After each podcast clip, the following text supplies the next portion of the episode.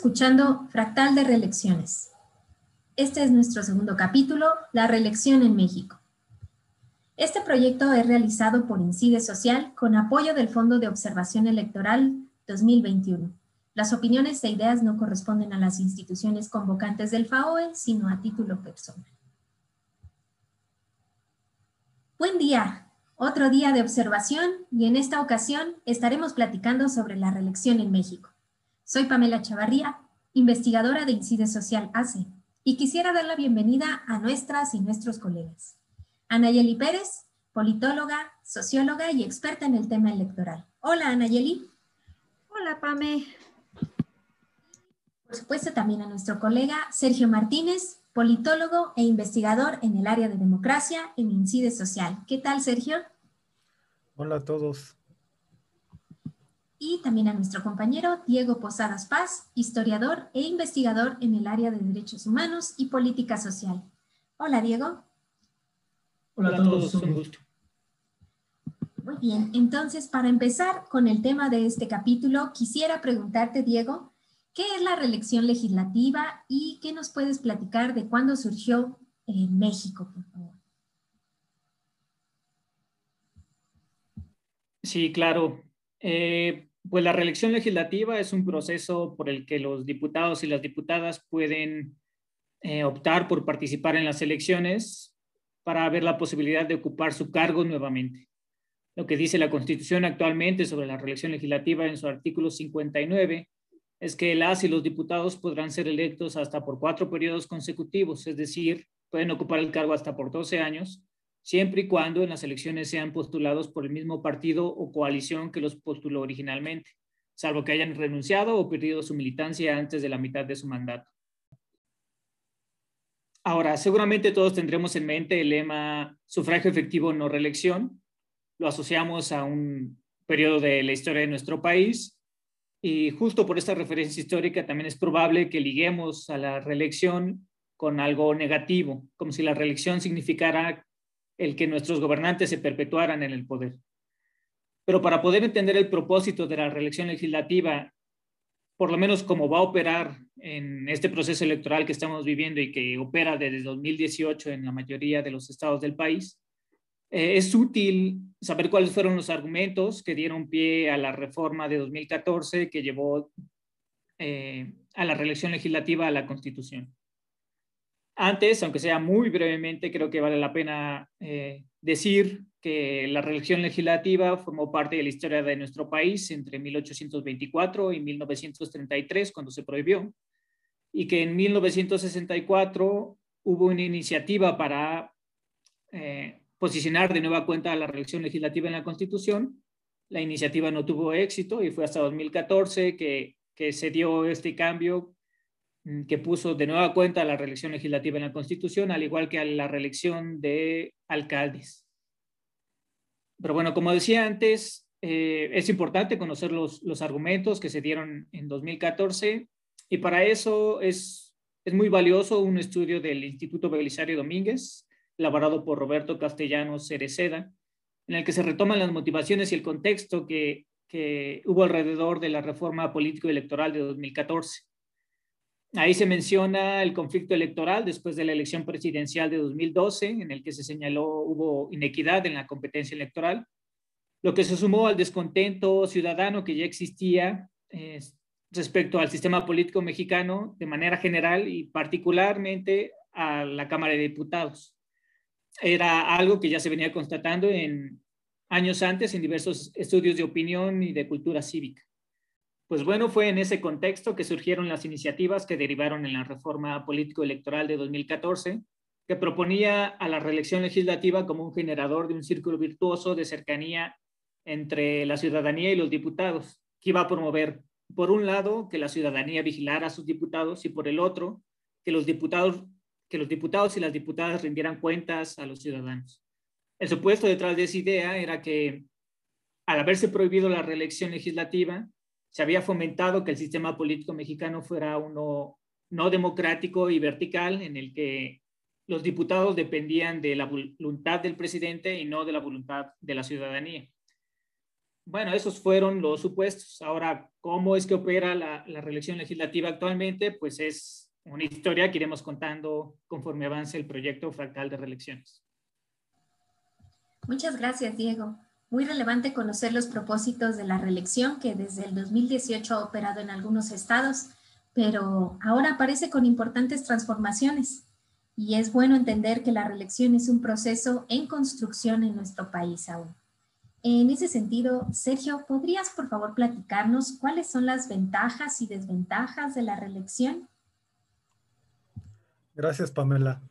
Eh, como ya lo mencionó Diego, después de 88 años desde que en 1933 fue eliminada la Constitución, la reelección legislativa consecutiva ha sido fuente de debate debido a que existen ventajas y desventajas inherentes a su implementación en la vida real eh, de este mecanismo.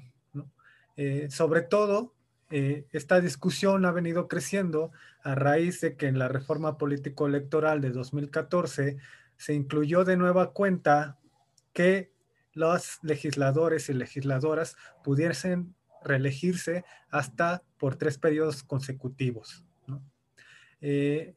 Las ventajas de la reelección consecutiva sobre todo están relacionadas a que ofrece eh, la posibilidad de profesionalizar el órgano legislativo al dar la oportunidad a las y los legisladores de mantenerse en su cargo por un mayor tiempo y con ello idear proyectos y políticas eh, y acciones legislativas a largo plazo, lo que abonaría a una mayor estabilidad y gobernabilidad democrática del país.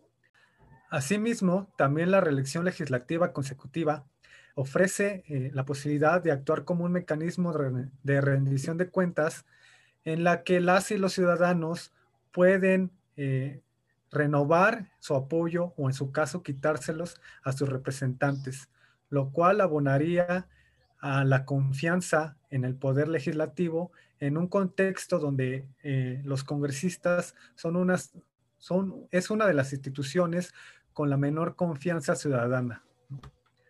Eh, por su parte, también existen desventajas que sobre todo están ligadas a que no existe una regulación reglamentaria en la materia, ya que los mismos congresistas han sido omisos en emitir eh, una, una, ley reglamentaria.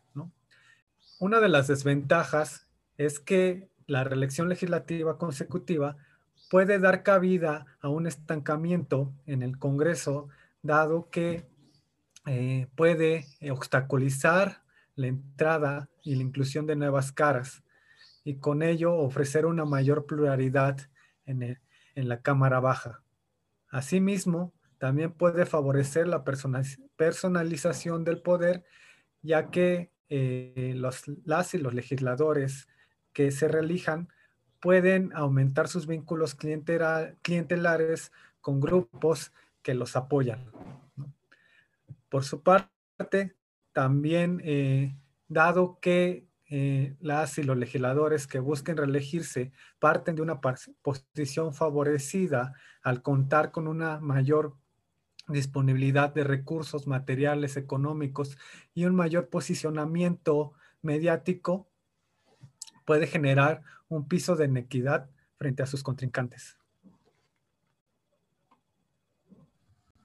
Muchas gracias, Sergio. Eh, como bien mencionas, la regulación parece ser una clave muy importante para que las ventajas se hagan realidades.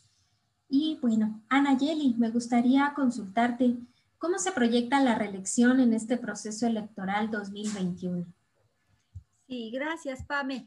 Bueno, pues retomando lo que acaban de mencionar eh, mis compañeros eh, acerca de la reelección, de cómo se ha venido construyendo em, esta, esta demanda ciudadana para que nuestros diputados fueran reelectos hasta 2014 y teniendo en mente que se trató de un debate público o que fue producto de un debate público, lo que vemos es que eh, nosotros estamos ahorita parados frente a un escenario en el cual eh, las expectativas eh, políticas que nosotros tenemos de la reelección eh, es que, bueno, se trate de fortalecer un mayor desempeño eficiente del legislador para que se fortalezcan estas habilidades legislativas y obviamente esto tenga mejores resultados en la vida del país.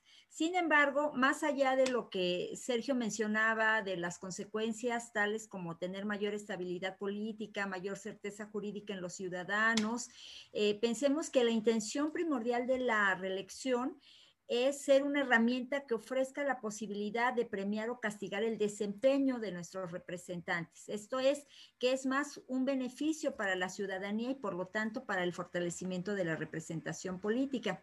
Sin embargo, a partir de los recientes eventos que se han suscitado en esta primera etapa, digamos, del proceso electoral 2021, ya empezamos a ver algunos de los... Eh, primeros efectos, digamos, de esta ausencia de reglamentación en la materia y que apuntan hacia los siguientes puntos.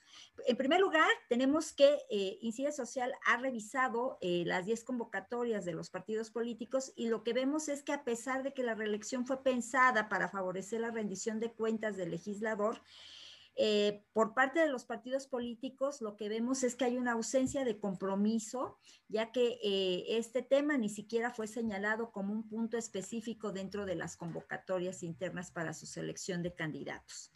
Eh, también lo que hemos podido ver es que, de acuerdo a las últimas listas que ha emitido el Instituto Nacional Electoral, son aproximadamente 200 diputados de los 500 que están buscando la reelección, por lo que vemos que entonces eh, los partidos políticos en este sentido tampoco eh, contribuyeron a este fortalecimiento del espíritu de la profesionalización del Congreso y el fomento de la rendición de cuentas de parte de los legisladores que se encuentran activos.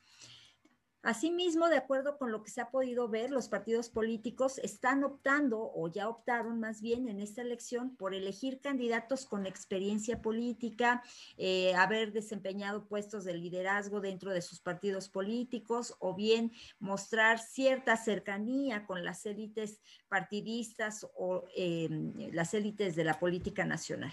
Entonces, o también puede deberse a que se trata de una mera estrategia electoral el haber optado por prescindir de los eh, diputados para la reelección. Esto particularmente este, se observa en el caso del PRI, PAN, PRD, que al ir en coalición, pues lo que vemos es que han optado por adecuar sus candidaturas de acuerdo con las tendencias electorales por distrito por lo que nuevamente confirmamos que la reelección legislativa es un problema o es un tema en el que prevalece aún la disciplina partidista, a pesar de que contamos como, como país con un marco regulatorio constitucional en la materia. Los partidos han preferido mantener el control de sus representantes antes que promover la evaluación ciudadana de los legisladores.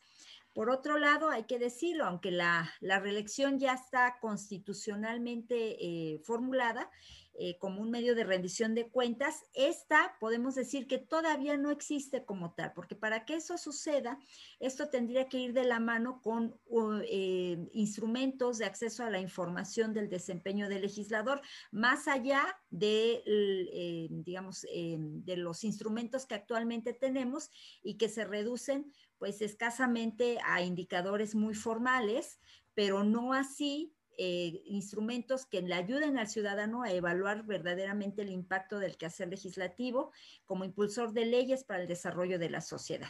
Inclusive hay que decirlo, la Cámara de Diputados en el año de 2018 avaló un sistema de evaluación de diputados que aunque ya está en el reglamento interno de la Cámara de Diputados, este pues no se ha eh, implementado, no se implementó para evaluar a esta legislatura actual.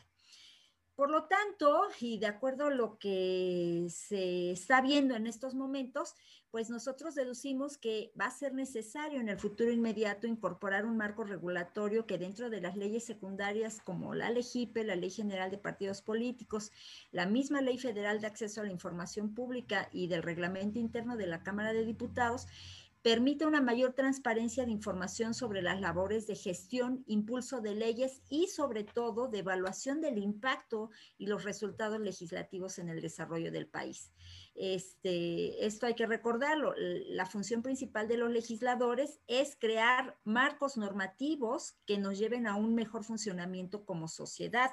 Sin embargo, en este sentido, el ciudadano eh, no carece o no tiene elementos para poder realmente evaluar eh, estos resultados de, nuestros legisladores y por lo tanto poder emitir un voto de confianza en ellos en este proceso de reelección. En este sentido, eh, por eso creo que es bastante pertinente y bastante justificable el proyecto que actualmente está realizando Incide Social, porque lo que busca es eh, ofrecer a la ciudadanía y a todos los estudiosos de la materia, pues una plataforma en la que de esta legislatura se dé información acerca del del, desempeño de los legisladores que están buscando la reelección consecutiva. Entonces, eh, pues esperemos eh, ya empezar a tener resultados para que la ciudadanía cuente con esta información y se fomente un voto informado en este proceso 2021. Muchas gracias, Anayeli. Eh, qué interesante lo que nos comentas. muchas veces Muchas personas acudimos a, votar y tal vez no conocemos la historia o los antecedentes, el desempeño de quienes están en la boleta. Y qué mal que quienes eh, ya debimos de haber eh, contado con información porque ya desempeñaron el cargo y van a reelegirse, eh, no contamos con información tampoco de ellas y ellos. Este será uno de los procesos electorales más grandes de nuestro país por el número de personas que van a elegirse y reelegirse. Ojalá de igual forma obtuviéramos una gran respuesta de transparencia y rendición de cuentas de quienes están en la boleta. En este sentido, nuestra próxima cápsula será sobre el tema de desempeño y rendición de cuentas del Congreso. Muchas gracias por acompañarnos, Anayeli, Sergio y Diego. Gracias a quienes nos escucharon. Les invitamos a enviarnos sus dudas, comentarios e ideas a nuestras redes sociales nos encuentran como Incide Social ACE y responderemos a sus mensajes.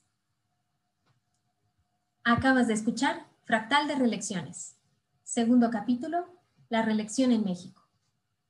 Todas y todos estamos observando las elecciones. Aquí te las platicamos. Hasta luego.